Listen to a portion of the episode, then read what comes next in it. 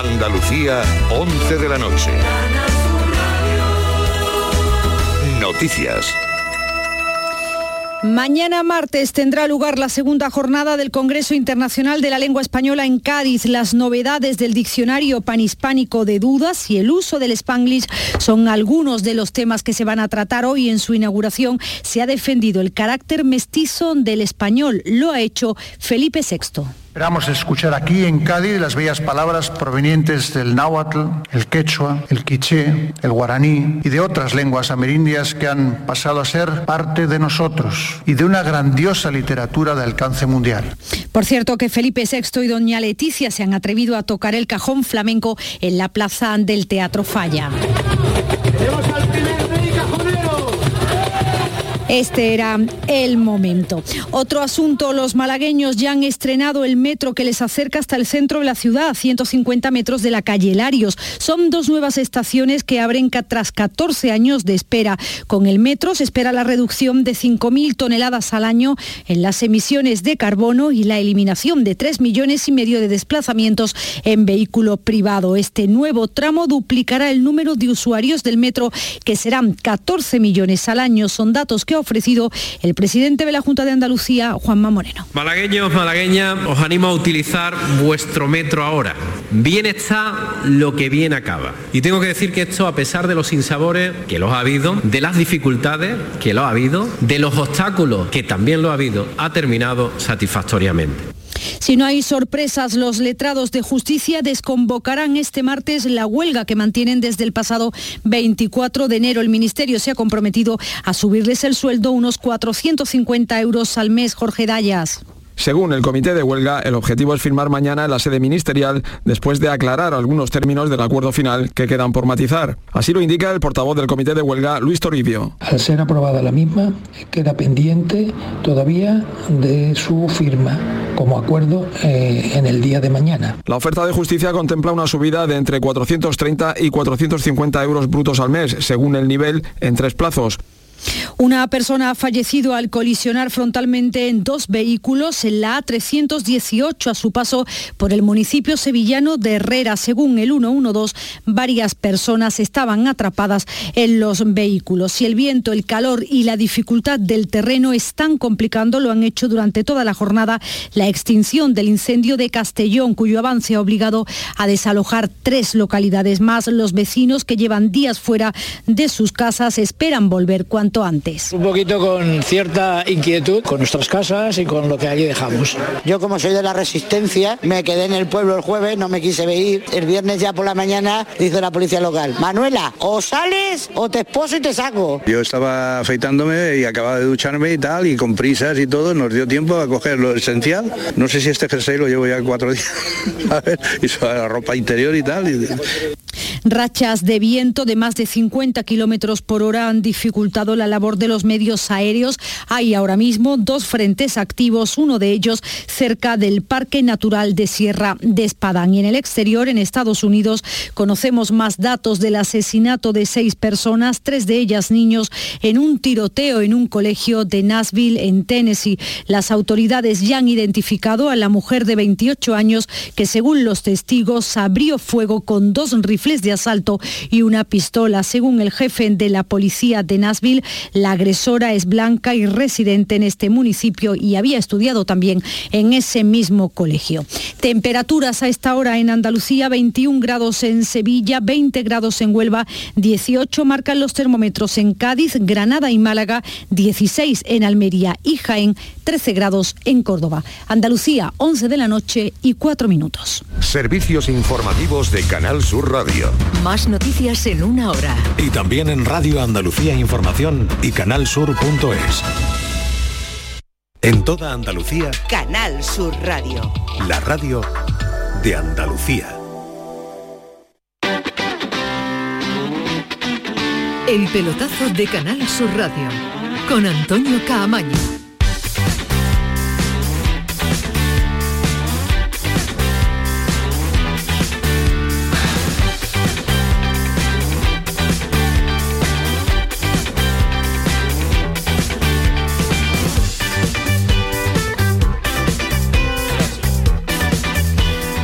11 y 5, jornada de lunes y jornada que le vamos a llevar hasta las 12 de la noche en esta sintonía, la sintonía de Canal Sur Radio, la sintonía del pelotazo y acaba de terminar el último partido que había en juego en esta jornada de segunda división. El Málaga Leganés, victoria del equipo de Pellicer, 2-0, el último en el tramo final y sin portero, pero ya iba ganando el Málaga 1 a 0 y se queda con los tres puntos, tres puntos fundamentales porque el equipo de la capital de la Costa del Sol eh, empezaba la jornada a 11 puntos y ahora está a 8 del milagro. Posibilidad de que el Málaga continúe vivo, que el Málaga pueda estar eh, peleando, acercarse 8, 5, 5, 4, ir trabajando poquito a poco. El milagro es posible. Vamos a ver si en Málaga se marcha el personal optimista o no. Vámonos eh, hasta la Rosaleda, porque allí está Juan Carlos Tirado. Juan Carlos, ¿qué tal? Muy buenas. Buenas y maravillosas noches feliz, contento y optimista sobre todo. La última, la última, lo último es lo que me interesa. Más feliz que una perdí, porque además es que hoy lo comentábamos en la previa en el mirador del deporte con, Javier Pardo. Ahí trasladando al, deporte del baloncesto, en, un partido de baloncesto, cuando el equipo está perdiendo por, por más de 10, el que tú en un momento dado te pongas por menos de 10. Barrera psicológica. Decimos que rompemos esa barrera psicológica. Es lo que ha hecho el Málaga hoy con esta victoria. Ha roto esa barrera psicológica de 10. No es lo mismo decir que la salvación está a 11 puntos que decir que está a 8 como está ahora. Y además en un partido de mucho mérito, porque eh, el Leganés ha venido aquí a no jugar al fútbol. El Leganés ha venido aquí a llevarse el puntito con un 0 a 0. Y el Málaga ha tenido que poner todo de su parte para ganar. Y además, porque el fútbol a veces te da momentos bonitos, mm, lo ha rubricado con ese gol a última hora de Chavarría en esa jugada en la que ya eh, riesgo el, guardameta del Leganés ha ido a defender un córner, un robo de balón y bueno, se ha pegado una carrera Chavarría que nos ha recordado, bueno, pues eh, eh, esas carreras del fútbol americano en las que el balón lo lleva en la mano, Chavarría la ha llevado en el pie, que ha tenido todo el tiempo del mundo para decir, ¿por dónde la meto? Bueno, pues al final la ha metido, ha significado ese 2-0 y esa victoria que vuelvo a repetir, me quedo con ese grito final de la afición que ha despedido al, equipo con el grito de sí se puede, sí se puede. Pues vamos a agarrarnos a esa opción, a esa posibilidad de un Málaga que llegaba muy tocado, que era hoy fundamental, era el Sí. o sí, el ganar o ganar no quedaba otra, pero para analizar un poquito más el partido, la primera parte ha sido un auténtico pestiño, ya que nos acercamos a la Semana Santa, ¿eh, Juan Carlos? La segunda, el Málaga sí se ha enchufado, la segunda, el Málaga sí ha apretado, eh, sabía lo que se jugaba y que necesitaba la victoria, ha arriesgado y ha ganado, ¿eh? Sí, pero también te digo una cosa, la segunda parte los 20 primeros minutos han sido de verdad un insulto al deporte rey, pero además provocado por, por el Leganés ha impedido que se jugara. Es decir, continuas caídas de jugadores, que hay, creo que el responsable ha sido Ayrre, que incluso mm, ha, habido un, momento esperpéntico que ha sido en un doble cambio del, del Leganés que han recurrido a ese viejo truco de meter al jugador que entra antes del que sale para que el árbitro diga no, hay que volverse para atrás y menos mal que por lo menos le ha sacado una, tarjeta amarilla. Ya te digo, los 20 primeros minutos de la segunda parte han sido mm, horrorosos, pero al final, oye, el empuje del Málaga y sobre todo, bueno, pues primero el acierto de Rubén Castro, que es un hombre que lleva el gol en, la sangre, que ponía ya ese 1 a 0 y ya al final, claro, el gané ya con el 1-0, la, la fea estrategia que traía de no jugar al fútbol para el 0-0 no le valía, esa acción apurada y ya ha venido la apoteosis con el tanto de, Chavarría. Bueno, pues eh, ahora escuchamos a su entrenador, ahora escuchamos a Pellicer. Eh, Juan Carlos, un abrazo, cuídate mucho. Un abrazo, amigo. Hasta luego, adiós. Sí se puede. sí se puede. Optimista se marcha el lunes a las 11 y 10. Juan Carlos tirado del estadio de la Rosaleda después de la victoria 2 a 0 que engancha al Málaga a esa vía, esa, ese último agarre que tiene para mantener mantener la categoría. En un fin de semana que, insistimos, no ha habido jornada en primera división, ya lo saben, parón por la clasificación de la Euro 2024 que hoy ha tenido jornada, porque ahora vamos a repasar los resultados, ha habido muchas selecciones que han jugado y mañana lo hace España. Llega de ganar a Noruega el pasado sábado en la Rosaleda también, 3-0, pero con eh, ciertas dudas. Eh, esta nueva España que había levantado cierta expectación, pensábamos que iba a dar un giro radical, que iba a volver, eh, íbamos a volver a ver una selección española diferente y la verdad es que nos quedamos con ganas de ver algo más. No ha sido un inicio para volver a ilusionarse, pero insisto, es temprano aún y habrá mejoría. Vamos a ver si hay mejoría, si hay novedades, si hay rotaciones. Optimista el seleccionador nacional, Luis de la Fuente. Soy más soy optimista porque después de cinco escasos entrenamientos, cuatro, en los que quisimos eh, darles unas ideas y pudimos trabajar mucho sobre vídeo, que había muchas secuencias, muchos automatismos, muchos mecanismos que habíamos estado trabajando durante la semana. Insisto, claro que tenemos que mejorar, pues lógicamente, pero seguro que mañana mejoraremos las prestaciones ofensivas y defensivas que tuvimos el otro día.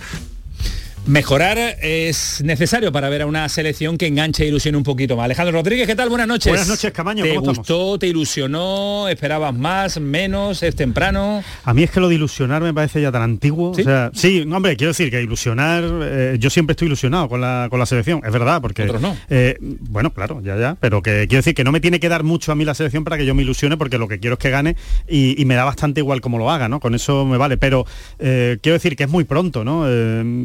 Creo que saco adelante el partido, que ganó, que fue una, fue una buena victoria, sin yo creo que el jugador más importante que tiene que ser de esta selección, que es Pedri, eh, lesionado no, no, pudo jugar. Eh, bueno, creo que fue una victoria solvente, sin alardes y sin, y sin un juego especialmente bonito, pero, pero sí, sí solvente. Creo, eh, quizá lo más preocupante, por lo menos desde mi punto de vista, es que ante una selección como Noruega, que tampoco es que ofensivamente fuera nada del otro mundo, pues le hizo demasiado peligro, ¿no? Demasiadas ocasiones claras. Eh, también ocurría eso con Luis Enrique y creo que es lo donde debería empezar a, tapar más grietas Luis de la Fuente. Debería trabajar más el sistema defensivo para que España sea una selección un poquito más consistente. Aunque no le marcara goles Noruega, creo que no fue especialmente fiable atrás. Después eh, ampliamos, estamos con eh, Pedro Lázaro, la previa de un partido en el que mañana juega también España ante Escocia, el segundo partido de esta primera parte de la clasificación para el europeo. Fali Pineda, don Rafael, ¿qué tal? Buenas noches. Antonio. ¿Te gustó? ¿Te ilusionó? ¿Esperabas algo nuevo? Yo estoy de acuerdo. Bueno, voy a borrar la ilusión. Alejandro no le gusta. no, de acuerdo con, con, lo que ha dicho Alejandro, que es un poco pronto, ¿no? Para valorar con justicia a esta nueva selección. Lo que yo creo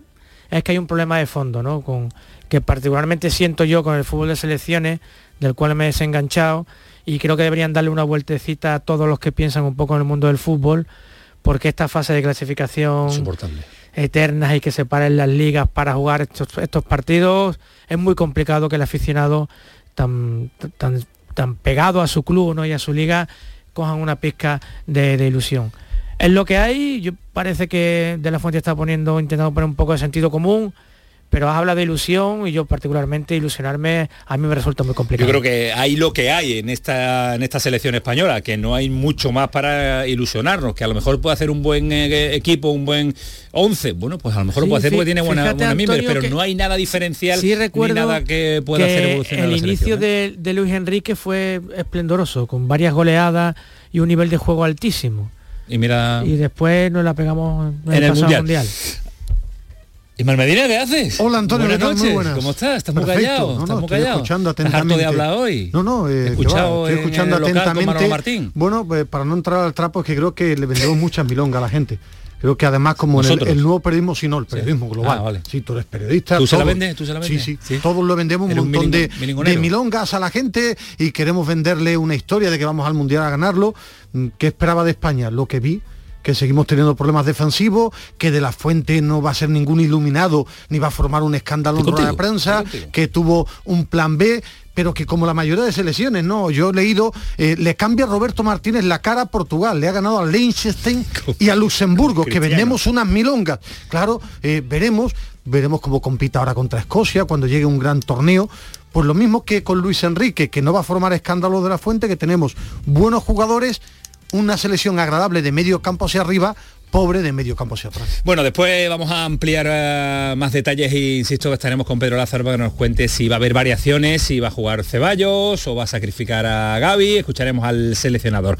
Pero la jornada de liga nos deja en Córdoba una noticia um, feliz, triste por momento, feliz después y muy llamativa, como suele suceder en esta situación, con una imagen de Gudel, el hermano del jugador del Sevilla, el hermano juega en el Córdoba y vimos eh, pues una imagen que no nos gusta ver en el mundo del fútbol, pero que últimamente la estamos viendo más de lo que hubiéramos deseado, sufriendo en directo un paro cardíaco en pleno partido, un susto brutal, pero con un eh, feliz desenlace al estar ya el jugador en la planta, abandonado la UCI y a partir de ahora pruebas y más pruebas para ver dónde puede estar el problema que tiene el, jugador. Ahora vamos a estar con eh, una doctora que es una eminencia que diría que dirían los, los que se están vinculados día a día con el, con el negociado de los doctores en la recuperación cardiopulmonar. Ojo porque le salvó la vida a Gudel. Un buen masaje cardiopulmonar le salvó la vida a Gudel, tal y como le salvó también a un aficionado en Cádiz hace bien pronto, hace, hace poquito, tampoco hace, hace mucho de ello, también eh, la vida. Así que cada día más eh, desfibriladores en los estadios, no en los estadios, en los pabellones, en los colegios, en todo sitio. Y buenos médicos, porque recuerdo la charla que tuvimos, Antonio, con presidentes de equipos de primera federación, que donde está el Córdoba, primera, pero tenemos segunda, tercera federación y hay muchos problemas económicos que no toquen el tema médico, que cada vez es más importante, pero en primeros equipos, en escalafones inferiores, porque este, este caso de, creo Draguisa. que Draguisa Gudel, pues demuestra esto, que tiene que haber buenos médicos, gente preparada, porque en segundos salvan una vida, pero es que hay problemas económicos en el fútbol, que no recorten ahí. Después vamos a escuchar a una voz autorizada al respecto de lo que le pasó, cuál es eh, la necesidad de pruebas que hay que hacer más para, para que se detecten antes estos problemas del, del corazón.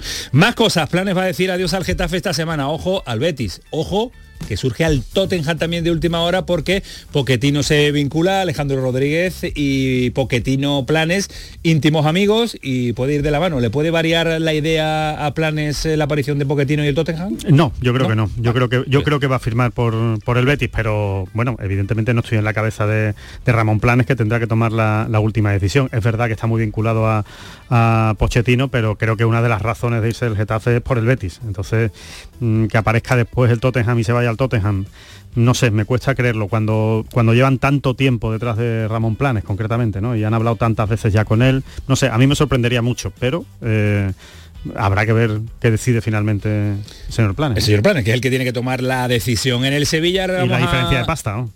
Brutal a tener en cuenta, claro. En el Sevilla Brian Hill eh, nada grave, ya le han hecho pruebas, se va a perder un par de entrenamientos, a mitad de semana se va a reincorporar al, grupo. Después vamos a escuchar a Mendilibar que estuvo con los compañeros ayer de gol a gol en eh, Canal Sur Televisión. En el Cádiz se recupera Alcaraz y Fali, Rubi está buscando el sustituto del Vilal y en el Granada 10 jornadas consecutivas sin conocer la derrota.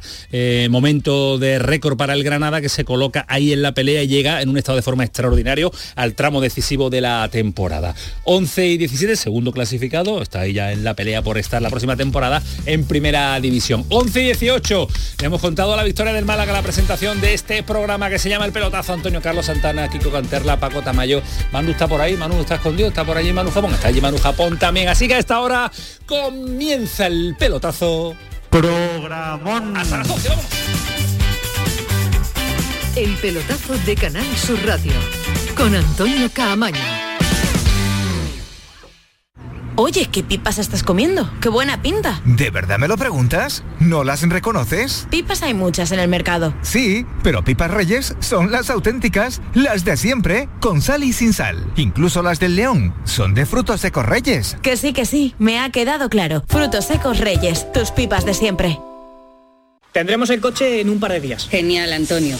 Bueno, ya sabes que confío en ti, vamos, como si fueras mi propio hijo. Bueno, y en Rubén, ese se llama Rubén, ¿no? Sí, Rubén. Pues los dos, es como si fuerais mis hijos. Madre no hay más que una. Claro que por 17 millones a lo mejor te sale alguna más. Ya está a la venta el cupón del Extra Día de la Madre de la 11. El 7 de mayo, 17 millones de euros. Extra Día de la Madre de la 11. Ahora cualquiera quiere ser madre. A todos los que jugáis a la 11, bien jugado. Juega responsablemente y solo si eres mayor de edad. La gente que más madruga, que viaja, que estudia, que trabaja, lo cuenta en La Mañana de Andalucía, el club de los primeros de Canal Sur Radio. Tenemos un número de WhatsApp para todos los que estéis despiertos desde bien temprano y queráis participar en el programa.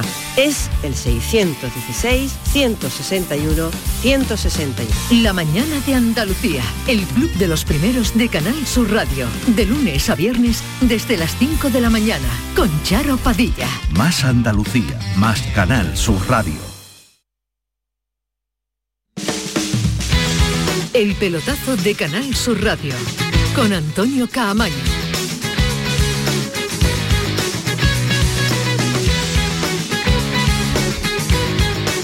El nombre propio del fin de semana, eh, Draguisa Gudel, el hermano de... A juego de su hermano. A juego de su hermano. Eh, ahora, vamos, ahora vamos con los resultados, Ismael Medina, pero quiero abordar cuanto antes, eh, sobre todo la noticia eh, feliz de este lunes, es que Draguisa Gudel ha abandonado la planta ya, la UCI, eh, la unidad de cuidados intensivos, y ha pasado a planta. Buena señal, lo ingresaron directamente en el hospital, en esta planta de intervención inmediata, lógicamente, el eh, sábado por la tarde.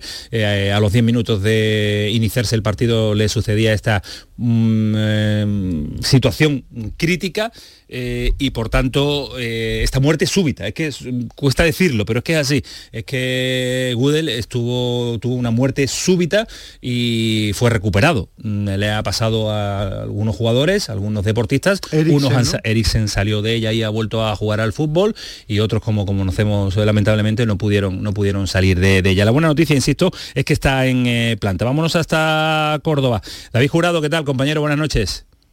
Buenas tardes, Antonio. Buenas noches. Muy buenas todos, noches. compañeros. Eh, claro, ya las horas, ya las horas no sabemos en la, en la que Ya nos encontramos después de, de- desde el- desde el sábado no sabemos en la que estamos, claro. Bueno, la buena noticia que podemos contar a esta hora, 11 y 21 de la noche, es que eh, esta tarde ha pasado a planta, ¿no? Es la buena nueva. Justo más o menos cuando se cumplían las 48 horas, pues ha pasado de, de la unidad de cuidado intensivo de la UCI a planta después de una mañana vertiginosa con muchas pruebas, muchos estudios, muchos test cardiovasculares y los que quedan, sobre todo, Antonio, a nivel genético. Y a lo mejor os preguntaréis por qué, porque todo esto puede ser hereditario y puede incluso afectarle a, a su hermano Nemanja en el futuro o a su hermana que también es tenista. Y es una cuestión bastante importante. He estado indagando hoy y, y- y es una es la, gran cuestión. ¿Por qué le llega ese episodio de, de- muerte súbita, como bien has comentado? Porque, porque aunque lo puede contar, que es lo que todos estamos felices, eh, el concepto es ese, muerte súbita, aunque en este caso no haya fallecido, trágicamente. Sí, es verdad, es que lo decía yo ahora, eh, suena, suena muy duro, suena muy fuerte, pero es el término médico que se utiliza, es una muerte, eh, muerte Bueno, súbita. el episodio que tuvo. El Ese es episodio, el episodio episodio que tuvo, que, ¿no? que tuve. Menos mal Que la recuperación eh, cardiopulmonar funcionó a las mil maravillas. Ahora nos cuentan más detalles, David, pero queremos saludar a médicos y, personal sanitario Ah, que sabe hacerlo, que sabe hacer esa recuperación. Queremos saludar a Concepción Ruiz Gómez, que es doctora en medicina del, del deporte y muchas más cosas. Decir el currículum de Concepción ahora nos llevaría mucho tiempo, pero es especialista también en la recuperación cardiorrespiratoria. Doctora, ¿qué tal? Buenas noches. Hola, buenas noches. ¿Qué tal? Antes de nada, agradecer. Muchas gracias porque os ah, difundáis, difundáis esta noticia, aunque hay gente que la asusta, pero es importante. Sí, tengo, tengo aquí a. Ismael, a Medina que, que escucha hablar de enfermedades y ya se quiere ir hasta, hasta del estudio, pero es la realidad que nos toca, que nos toca verdad, vivir. verdad. Suena muy duro, doctora, pero es una muerte súbita. Así es, se habla de muerte súbita, es muerte súbita. Es una mm, parada que es cardiorrespiratoria, se para el corazón en una persona que aparentemente está sana, que está haciendo un ejercicio intenso, incluso se habla de muerte súbita, puede suceder hasta una hora después de haber finalizado esa actividad física deportiva. Porque eh, literalmente se para el corazón. Deja se de latir. el corazón. Ujú. Se para el corazón, no late y el corazón qué es lo que está haciendo, trabajando por nosotros. Está latiendo cada segundo, a lo largo de todo el día, continuamente, y su función es enviar sangre con oxígeno al cerebro y al resto de los órganos.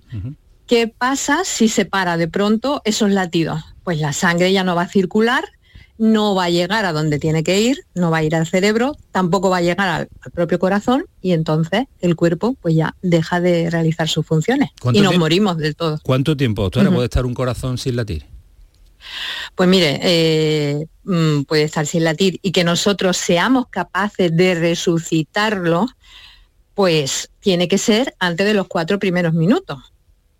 Pero sin embargo, ahí está descrito que si una persona empieza a hacerle la RCP, la resucitación cardiopulmonar, estas maniobras, y lo hace en el primer minuto, el momento que se da cuenta que esto sucede, pues puede en un 85% salvarle la vida a esta persona.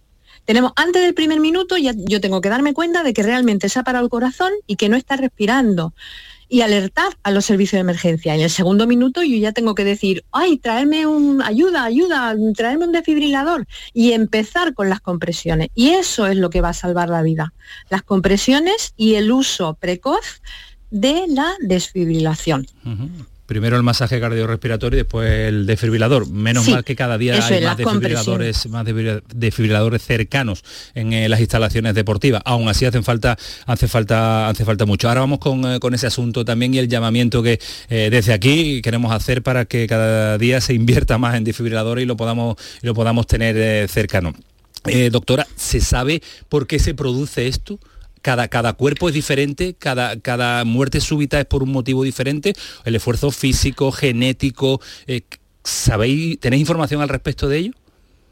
Pues sí, es decir, eh, existen unos registros, realmente FIFA los hace, eh, la última publicación estaban de los casos que ha habido desde el 2014 al 2018.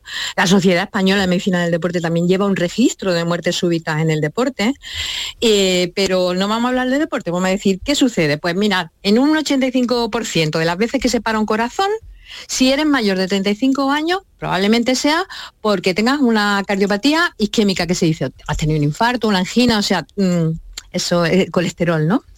Pero, ¿qué pasa con los menores de 35 años? Con los jóvenes, ¿no? Muchas veces pueden ser cardiopatías congénitas, que tengan problemas de válvula, eh, pero desgraciadamente hay unas causas que, son específicas en el deporte y que te dan una muerte súbita de repente, aunque hayas tenido un examen previo, aunque te hayan hecho tu test de esfuerzo y no se ha visto, y son las miocardiopatías arritmogénicas, nos acordamos del famoso futbolista, ¿no? Del caso de Antonio, Puerta. O la hipertrofia del ventrículo izquierdo. Entonces, estos casos, pues también eh, pueden presentarse por primera vez con la muerte súbita. A, través de, bueno, desde el fallecimiento de Antonio Puerta eh, se hicieron obligatorios los reconocimientos para mucho más exhaustivos los futbolistas profesionales, semiprofesionales, pero eh, aún así esas pruebas no son fáciles de detectar. El problema, ¿no? En estos casos, claro, esos casos pueden no detectarlo. No te basta eh, el tener eh, hecho a lo mejor pues tu electrocardiograma, tu test de esfuerzo con tu electro, pero si investigas a lo mejor y haces una buena historia clínica y sabes los antecedentes familiares, pues puedes descubrirlo. De hecho, la, miocardiopatía arritmogénica, este nombre tan raro, es muy frecuente en el norte de Italia, en la región de Venecia, y ahí es donde empezaron a estudiar y estudiaron los casos familiares y se han ido descubriendo y se han ido viendo.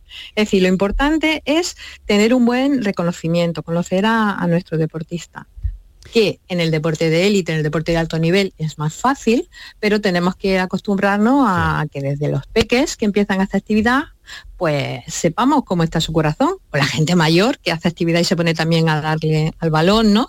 Pues que sepan si tienen riesgo o no tienen riesgo. Eh, doctor, una pregunta que igual puede parecer estúpida por mi parte, pero, pero por desconocimiento lo pregunto. Evidentemente el fútbol se ha acabado para este jugador, ¿no? ¿O no? Bueno, no hay pregunta estúpida, ¿no? Aquí no es como ni pregunta ni respuesta. Pues mire, eh, la recuperación de una persona que ha sufrido un paro cardíaco puede tardar unos meses, un medio año, puede ser un año. Eh, todo hace sospechar que probablemente eh, su vuelta a la actividad deportiva de alto nivel sea complicada. Y hay que verlo, sobre todo si la causa es una causa de esta que hemos dicho graves, ¿no? Y no le va a permitir hacerlo. Hay otros casos donde sí, mm, hay gente que incluso luego le han instalado un desfibrilador autoimplantable y ha podido volver a hacer actividad física. sí, el jugador danés que ha vuelto a jugar al fútbol un año después, sí. Ahí estamos, ahí estamos. Entonces es que depende de la causa, depende de lo que tenga. La suerte en este caso es que mm, de momento pues está estable, lo están siguiendo, lo están viendo y habrá que ver qué es lo que le ha pasado. Fíjese, me viene muy bien el caso, fijaros, perdón, fijaros, me viene muy bien el caso comentar que hay mucha gente que a lo mejor pasa un simple resfriado y se pone a jugar al fútbol o vamos a hablar de fútbol, vamos a hablar de tenis, vamos a hablar de ciclismo, de lo que sea, por amigos alto nivel ahí, voy a jugar ahí.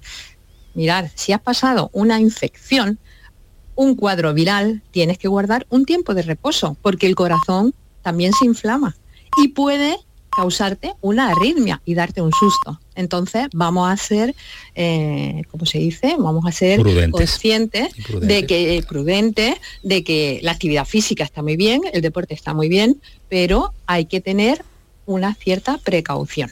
Y por supuesto las revisiones médico-deportivas eh, son inexcusables que deben de hacer. Doctora, los tengo, los tengo aquí a todos asustados, los tienen asustados, esos son todos yo, es que tengo una duda, a ver, a ver si seguramente me la podrá resolver eh, o será seguramente producto de mi ignorancia.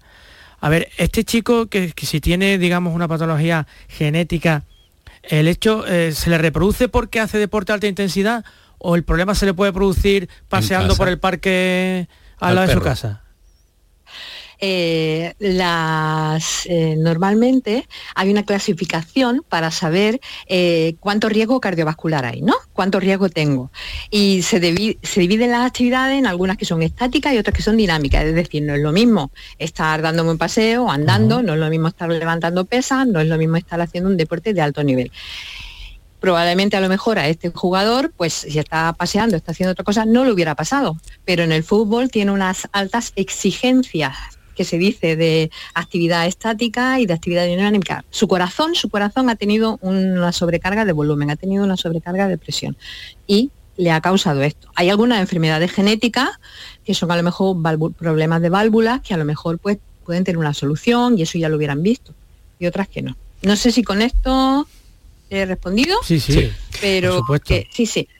lo del estático y el dinámico, pues sí, el riesgo cardiovascular va a depender del tipo de actividad física que se haga. Eh, usted, después de lo que le ha ocurrido a este futbolista del Córdoba, ¿usted recomendaría que eh, su hermano que juega en el Sevilla, Nemanja Gudel, se someta a un examen exhaustivo también para eh, ver si puede correr o está en riesgo de correr un, peligro similar? ¿O primero hay que analizar exactamente de dónde viene lo que ha sucedido en el futbolista del Córdoba, ¿no? de, de, Gudel, y, después ya tomar la decisión con el hermano? Lo digo porque, quiero decir, eh, el hermano ha jugado hoy un partido. o sea que, después de lo que le ha ocurrido a su hermano, si puede haber un factor genético, entiendo que la cabeza por lo menos muy allá, muy allá no la, no la debería tener.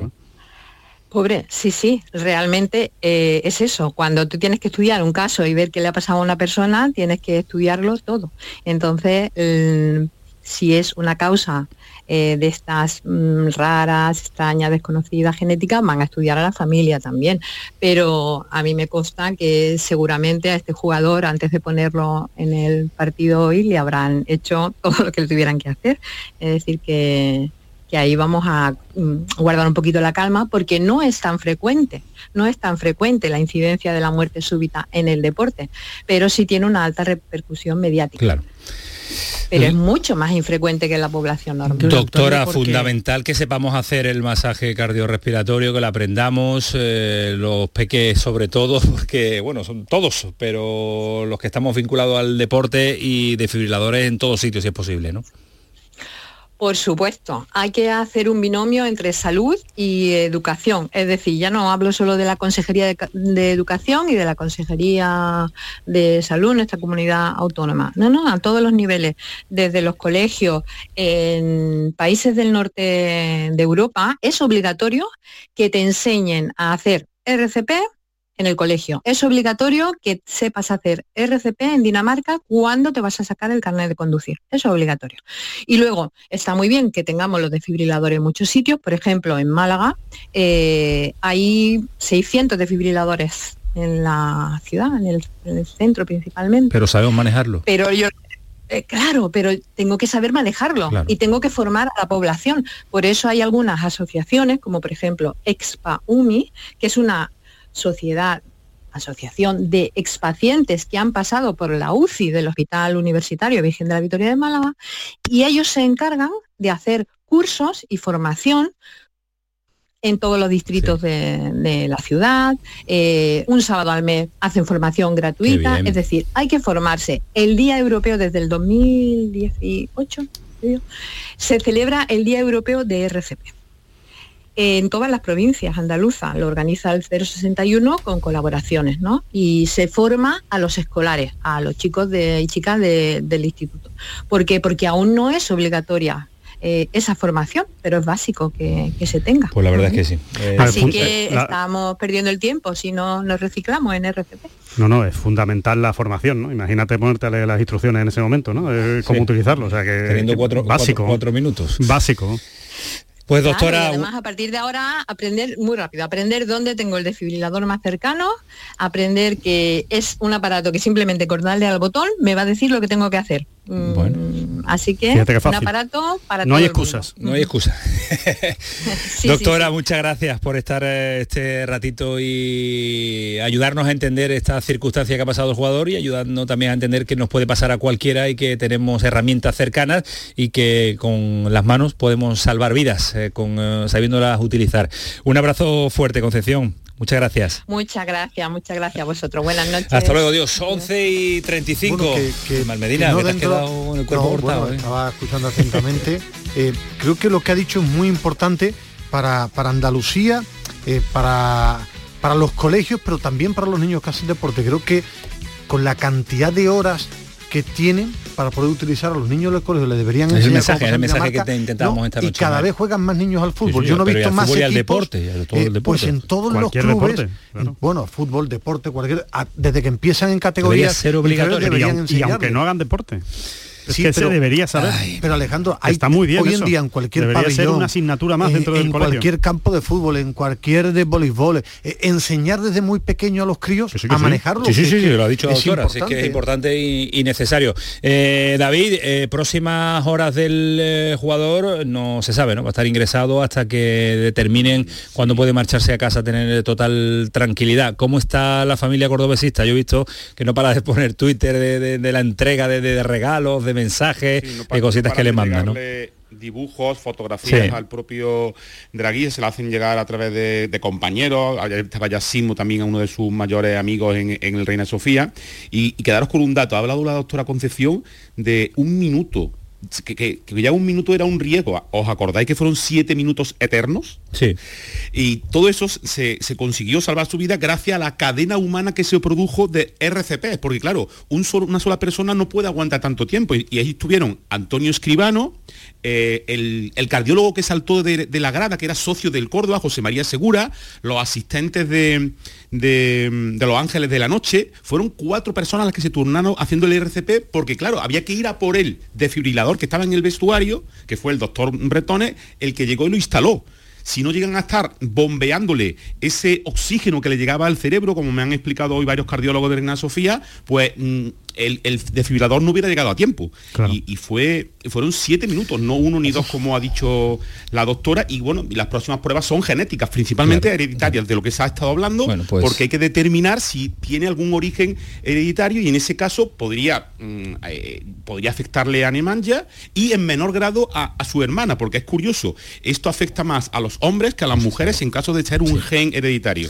Bueno, pues eh, esperaremos las pruebas y que ojalá ni Nemanja, ni su hermana, ni tampoco Draguisa ojalá pueda volver a ponerse la camiseta del Córdoba e incluso para poder celebrar también lo que sería lo que todos deseamos, el, ascenso al fútbol profesional de nuevo. A mí me parece muy llamativo que haya jugado Nemanja hoy. ¿eh? A mí también muy llamativo. a mí también, porque, no porque si, claro, resultado hereditario genético, lo que dice Alejandro. claro, si todavía no se sabe lo que le ha lo que le ha pasado a Draguisa, me parece que es un riesgo que ha corrido el, el, seleccionador o en este caso el equipo médico de, tampoco, Tampoco sé que si le han hecho algún tipo de prueba. Pero genética no, creo, no, le ha dado tiempo mucho. No, le da tiempo, la genética no da tiempo. No da tiempo, es mal.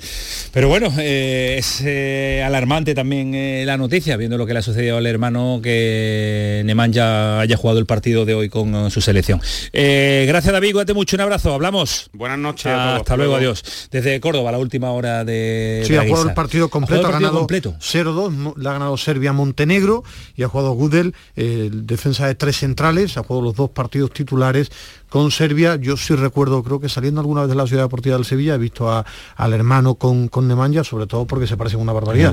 Tú lo ves, entonces lo he visto salir y me quedaba con la duda de quién era. Nemanja estaba muy, muy una familia de deportistas, su padre futbolista, la madre que fue, no se fue atleta o jugador de baloncesto. La hermana, la hermana tenista, la, sobrina tenista, también. O sea, se cuidan una barbaridad, la madre es súper estricta con alimentación, alimentación, con la dieta, con que sus hijos tengan eh, una, vida, una vida absolutamente saludable. Gudel durante la temporada eh, lo ha jugado prácticamente todo y creo que no ha tenido ni una molestia muscular, es decir, se cuida no come, una eh, barbaridad. no come carne, solo, solo bueno, pues legumbres, vegetales.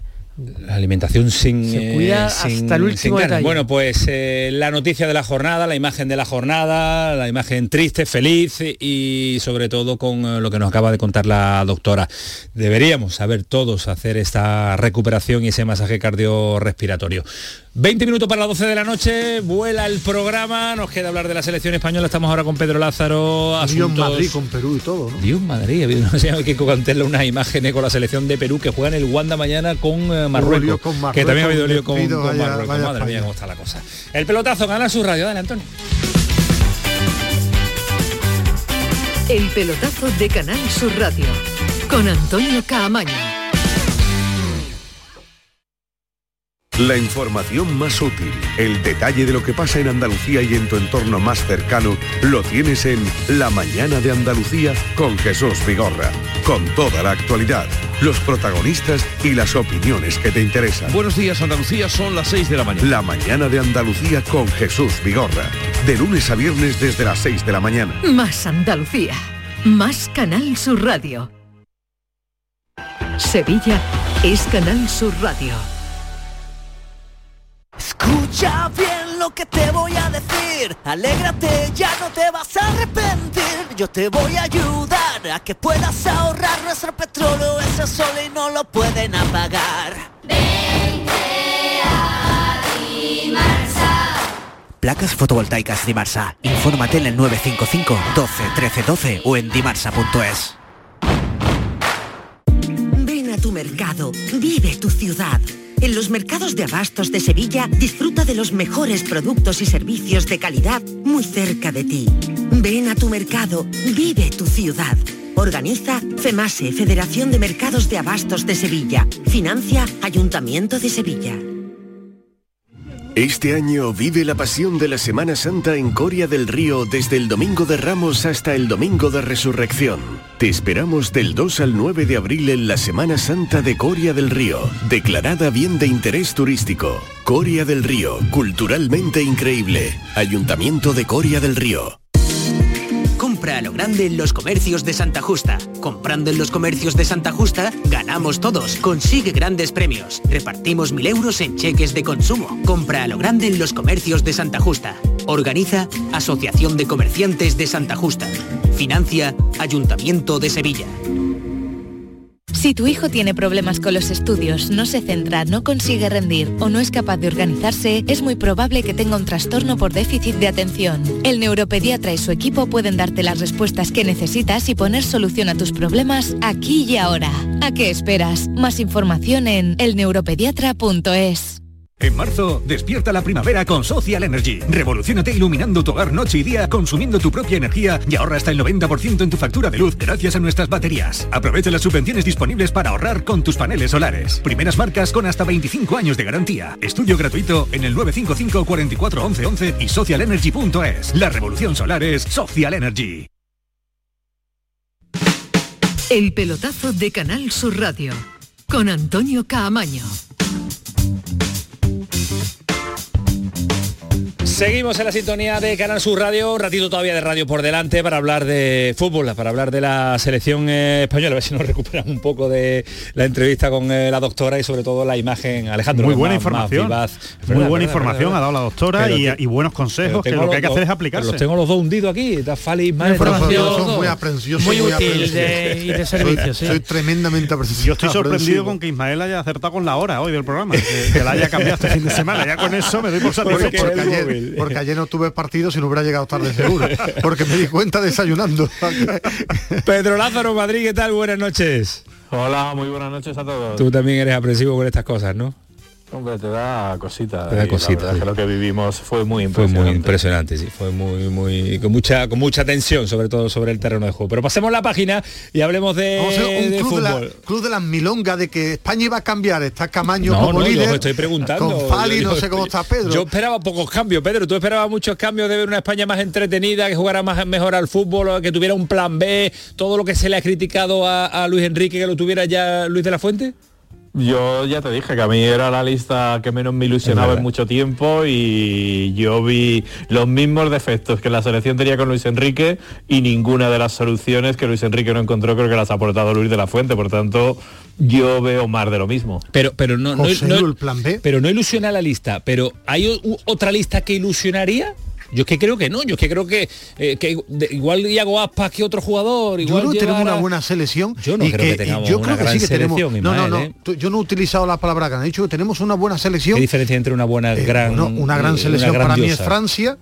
una buena selección es España es Pero aparte Holanda de Francia, aparte de Francia hay alguna más Brasil Argentina te parece una gran Brasil selección? Brasil me parece una, Brasil, una gran selección la campeona del mundo es mejor que nosotros Pedro Inglaterra es una gran selección Sí, Inglaterra es una gran selección. O sea, ¿tú crees que España a Inglaterra no le ganan? Mm, creo que es peor. Le puede ganar un partido, sí, pero es peor. Creo que España no tiene a, a, Saka, no tiene a Bellingham, no tiene a, Kane, no tiene a... Creo que Inglaterra es mejor que España. ¿España le puede ganar a un partido? Sí.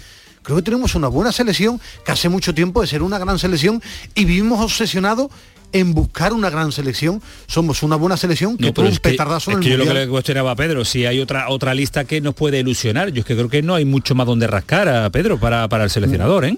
Ya, lo que pasa es que es, yo creo que es un modo de, entender la lista. O sea, Luis Enrique lo entendía de, otra manera, era un tío quizás más rebelde, menos sometido a determinadas presiones, que yo creo que Luis de la Fuente es mucho, es mucho más permeable a, ese tipo, hoy lo ha reconocido, eh, dice, mientras cuando yo creo que es la única persona en el mundo del fútbol que yo he escuchado hoy en esa rueda de prensa en Handen Park decir que lo lee todo y que del lo Bosque nos hizo campeón del mundo, el Bosque decía que leía todo escuchaba todo, nos hizo campeón del mundo y de la Eurocopa. ¿eh? Yo sí le escuché eso del bosque Con otra selección, Ismael Medina, con una gran selección que no vamos a tener. Claro, es que la, diferencia es que allí teníamos futbolistas que en algunos puestos estaban en el top 3 mundial y ahora mismo no tenemos a ningún futbolista que esté en, iba a decir el top 5, pero incluso a lo mejor en el top 10 de puesto por puesto hay muy pocos jugadores españoles que están ahora mismo. Entonces es la selección que tenemos, es la selección que como decís, es capaz de ganar con cualquier, a cualquiera, puede competir a un partido con cualquier selección porque hay talento, pero también es capaz de dar el petardazo con cualquier selección porque nos puede mandar a la calle Marruecos y luego podemos competir la Italia en una semifinal de la, de la, Supercopa. Es un equipo que sigue en construcción. Le dio un empujón Luis Enrique, no acabó de conseguirlo porque creo que el personaje devoró al seleccionador y habrá que ver si Luis de la Fuente lo consigue, pero la verdad es que los mimbres son los que hay, eso está claro. Y creo, Pedro, que es una selección que para los grandes retos le falta contundencia yo creo que al final eso en fútbol definitivo. Le falta contundencia atrás y arriba.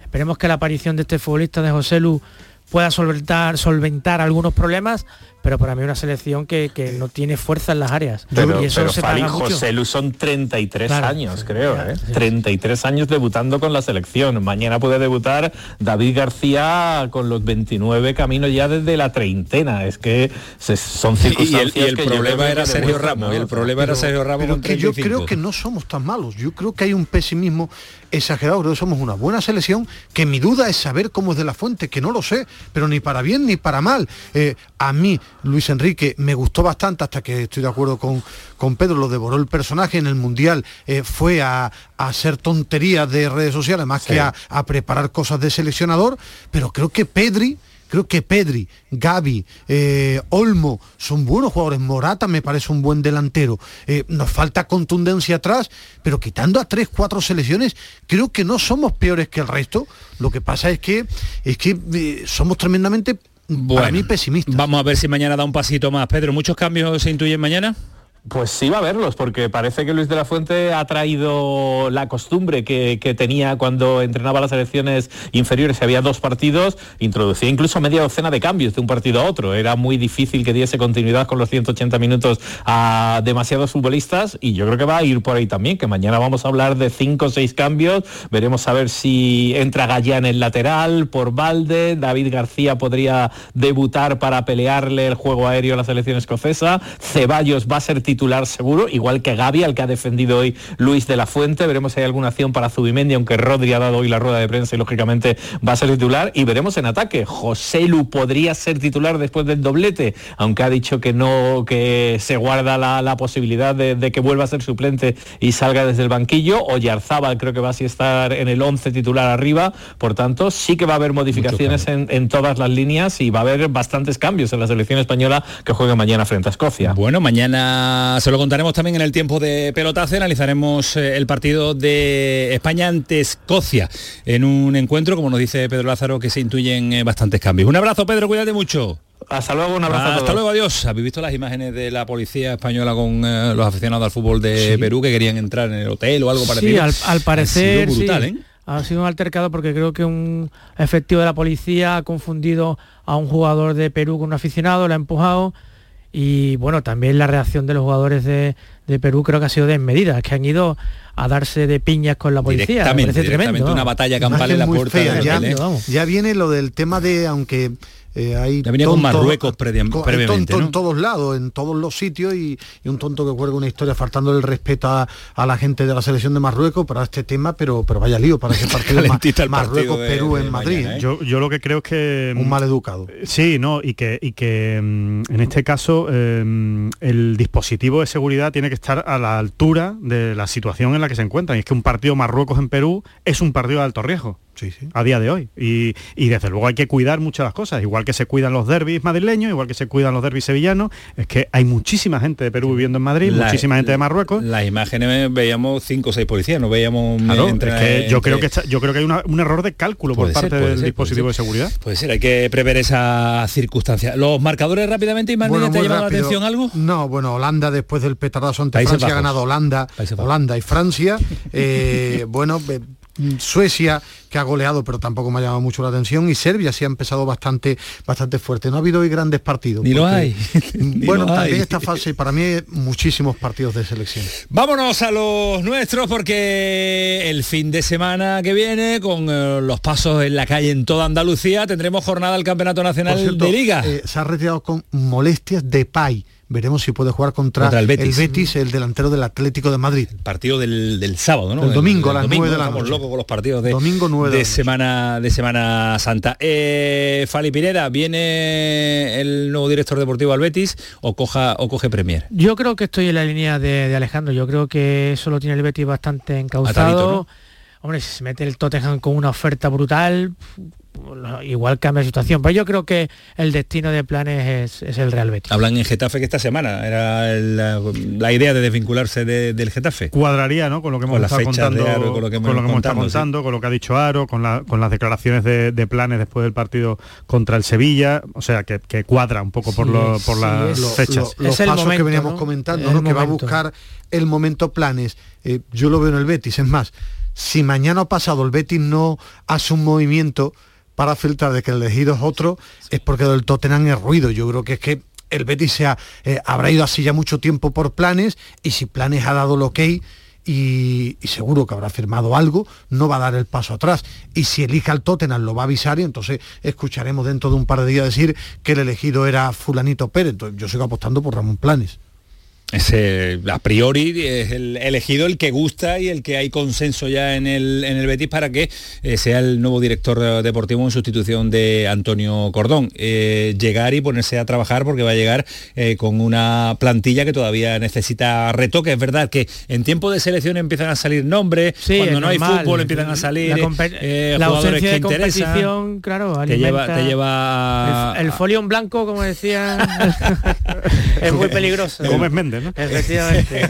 mancha, mancha, mancha, y mancha. El, el, el, no, que decías que es ponerse a trabajar de inmediato. Yo creo que lleva trabajando ya un tiempo. Sí, sí, Tú eres defensor de que Yo creo que pensando en verde y blanco hace, hace, hace mucho tiempo. Estoy, convencido. Alejandro lo sabe, se está trabajando desde hace tiempo y en una doble vía. ¿eh? porque si el equipo se mete en Champions, la planificación va a cambiar. Claro, pero eso es lo típico que tiene el, plan A, el plan B y el plan C, los tres planes que hay que tener pendiente. ¿no? Lógico, y además muchos jugadores acaban contrato, en fin, hay hay mucho por hacer. Mercado movidito este verano en el Betis, Ismael, aunque hay mucha plantilla. Bueno, bueno, bueno, pero, pero va a ser movidito, ¿no? Va a ser movido, ¿no? Bueno, yo creo que todos los veranos al final son, son movidos. Al final, y al final, 5 6 al final, fichajes, cinco, seis pero, pero 5 o 6 en el Betis le entran, le entran con todas las, con todas las fichas. Yo creo, yo creo que este verano va a ser un, un, verano de movimientos. De renovación necesaria. Si hay Champions, va a ser movimientos con nombres más llamativos, y, pero eh, yo creo que el Betis este año va a agitar el árbol, una frase que le gusta mucho a Alejandro. te gusta, ti, te gusta, no, Alejandro es mucho de agitar el árbol. Agitar el árbol. Entre la ilusión y agitar el árbol, el programa ha sido extraordinario. pero ilusión, una palabra muy bonita, Alejandro, tienes que tener ilusión por todo. Sí, sí, sí. Por todo diariamente. Que tú tienes ilusión por, la cocina. Por todo, por supuesto. es lo que más le gusta del mundo. Ahora yo no he visto en tres programa de cocina. No le he conocido amigos ni estar ilusionado con nada Alejandro en tres años. Por favor, vaya, vaya, soy Eh, Brian Hill llega al partido del Cádiz y Medina. Sí, llega. Es que sí, eh, del que no hay noticias de Pap Gay. No se ha dicho absolutamente nada. Vino, eh, si recordáis, el tramo final del partido ante el Getafe lo jugó cojeando, llegó con Senegal y se ha vuelto. Entonces, eh, de momento, ayer confirmó en Gol a Gol en Canal Sur Televisión eh, a, los compañeros, entre ellos a Ángel Gamis, Mendilibar, que Brian Gil estaba a mitad de semana para empezar a entrenar. Hoy ya lo ha hecho Tecatito, que ha estado unos días en México, Jordán recuperado, Teles ya ha llegado de, Brasil, mañana debe, llegar Gudel. ¿Marcado? Eh, no, Marcado no va a llegar, pero es que Marcado no ha empezado todavía a entrenar con el equipo. Primero por mucho que haya hecho una pretemporada, ahora tiene que empezar a entrenar con el equipo y lo que nos dijeron era mitad de abril. Vamos a ver cuándo empieza a entrenar y por una semana por lo menos está entrando con el equipo, empieza a tener contacto. No sé si llegará para la eliminatoria contra el, United, o, por ahí, pero la fecha que nos dieron era eh, principio, mitad de abril. ¿Y habrá cambiado la portería del Sevilla? Yo lo normal que juegue Dimitrovic. Que juegue Dimitrovic, ¿no? Lo normal. Bono, normal. Bono, vaya la cantada que... Está raro Bono, ¿eh? Está raro Bono. ¿eh? estado de confianza, ¿no? raro, ¿eh? La confianza, ¿no? Es clave para un portero. Pero para un portero y para un defensa y para un, para, para, un, locutor de radio. Para, un portero para la vida en general. Pero ustedes no veis a un lateral puede fallar. Si no tienes ilusión y no tienes confianza. Un lateral, ni confianza. Un lateral derecho sin conviene poner toda la carne en el asador. Siempre desde el minuto 1 al 90 Decirme cuántos laterales derechos fijáis ustedes en errores garrafales. No hay mucho. El portero, cualquier mínimo error, se ve una barbaridad, ¿no? Eso, es, eso lo acabas de, eso lo acabas de sacar tú de la manga. o sea, eso es impresionante. Yo creo que no se ha dicho nunca no, en la historia de la. Que el error se ve mucho más en el, en el portero. Así sí. impresionante. Por si cierto, te cuento detalle, con los errores de Carvajal. Detalle a mí me gustó de, de Montiel, ¿no? En un mundo eh, tan ridículo en el que vivimos en muchas ocasiones, Montiel pagó, me parece un detalle bonito, le pagó 60 entradas a los chicos que viven en la pensión de, de River, porque la pensión de River está justo al lado del campo, ¿no? Y es que era dificilísimo sacar la entrada y él pagó 60 entradas para los chicos desde los 8, 9 años o 10 que vive en la pensión de River porque él se fue a vivir allí siendo muy pequeño. Eh, ahora ya que juegue bien en el Sevilla es otra cosa, que juegue bien otra cosa y el lateral derecho detalle, ¿no? Sí, porque es verdad que es un, es un futbolista, es una persona que no tiene pinta de ser muy detallista. O sea, tú le ves y no, y no lo parece. no lo parece. No, pero es que es verdad, que es como que es un poquito como autista, Montiel, no, no parece que no está... en, un mundo, en un mundo de TikTok, de redes sociales y ridículo, pues me gusta destacar que vais a bien, una super historia, hombre, está muy bien, de la cantera de River desde temprana edad. Partido Cádiz-Sevilla con dos equipos que, madre mía, eso en plena Semana Santa allí puede pasar absolutamente de Y una pinta de empate, ¿eh? a mí huele a empate ese partido. Empate, allí no sale un empate, allí no suma uno, no, no, no, allí sale, allí sale uno sumando de tres, uno sale sumando de tres.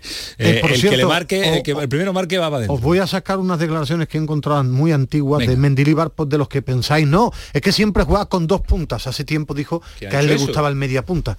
Digo porque parece que va a ser obligatorio que el Sevilla juega con dos puntas y en una etapa del de entrenador en el Levante dijo que siempre le había gustado los medias puntas. Con él destacó Silva. Digo porque el Sevilla tiene más medias puntas que puntas, que yo apuesto porque va a jugar con un media punta. Me sorprendería los dos delanteros, pero veremos cómo va la semana. Un sonido antes de marchar, no Pellicer, que habla de todavía, eh, sobrevive el Málaga. Creo que es una victoria al desafío, a la adversidad, a, a seguir sobreviviendo y en estas situaciones en las cuales creo que que por lo menos mm, la conexión con, la grada, ante que vuelvo a repetir, darle gracias a la afición ante estos momentos tan, tan críticos y que, que cada partido es, no estamos jugando mucha historia ¿eh? y, está claro de que por lo menos estamos con esa, con esa conexión. Estamos con esa idea de todavía seguir luchando, seguir luchando y sobrevivir. Eh, John Ran. Mal, muy mal, mal, torneo. Mal tuvo, torneo. tuvo un día. Cayó eliminado. ganó un partido, eh, perdió ah. dos y se quedó fuera de los cruces. Eh, la semana que viene es el Máster de Augusta. Ahí es donde tiene que ganar. ¿Allí vas a estar? Ahí voy a estar. Ahí en plena Semana Santa, ¿no? Eh, en plena Semana Santa. Se va a llevar el incienso. Empieza el jueves santo. El jueves santo empieza el Máster de Augusta. Alejandro llega y pinta el campo. Yo llego el lunes. Bueno, llego como tú a los estadios. Llego el martes. El que abre la puerta. Bueno, eso dices tú, yo no tú llegas el domingo Al campo llego el martes. Adiós Rodríguez. Hasta mañana. Adiós Pineda. adiós, adiós, ilusionista. Hasta las 12 de la noche llega Cremades y su equipo. Fue el pelotazo. Sigue siendo Canal Sur Radio. Adiós.